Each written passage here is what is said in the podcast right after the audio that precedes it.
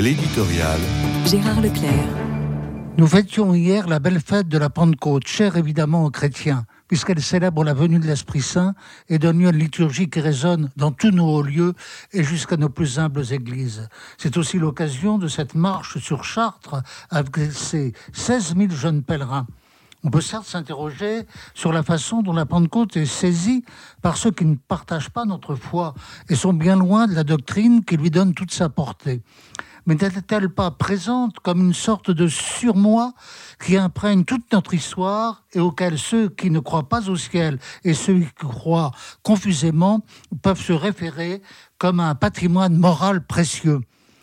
Tel ne semble pas être l'avis de M. Éric Piolle, maire écologiste de Grenoble, qui vient de demander la suppression des références religieuses de notre calendrier républicain. Il est vrai que l'intéressé est habitué aux polémiques, mais il s'est particulièrement distingué cette fois. Que veut-il exactement? Changer les références Je dirais substituer un imaginaire au sens fort du terme à un autre imaginaire substituer des références révolutionnaires aux références chrétiennes. Rien de moins innocent s'il y a abolition de l'imaginaire religieux, comment nos compatriotes pourront-ils encore comprendre le témoignage historique d'un pays couvert de cathédrales, d'églises et d'abbayes?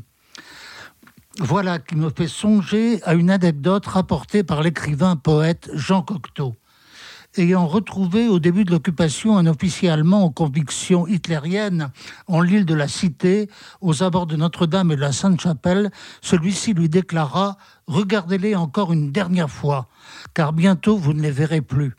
Face à l'effroi de Cocteau, craignant le pire, l'officier précisa Non, nous ne les détruirons pas, mais nous ferons en sorte que ce soit vous qui ne les voyez plus.